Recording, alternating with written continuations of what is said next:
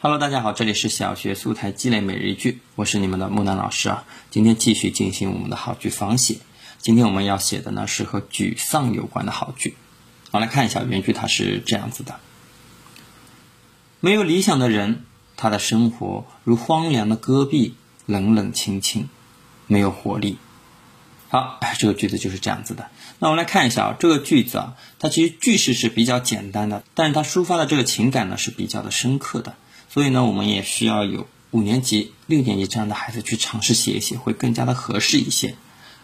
当然，也可以来看一下木兰老师是怎么对他进行仿写的。我们来看一下：没有理想的人，他的生活如无舵的航船，颠颠簸簸，没有方向。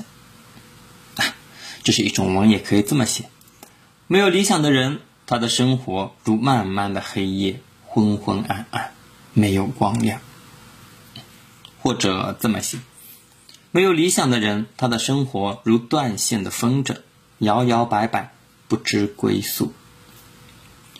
那么好了，哎，我们今天的节目呢就到这里结束了。最后呢，希望大家关注一下我的微信公众号“木兰书院”，我会准备更多实用的知识送给大家。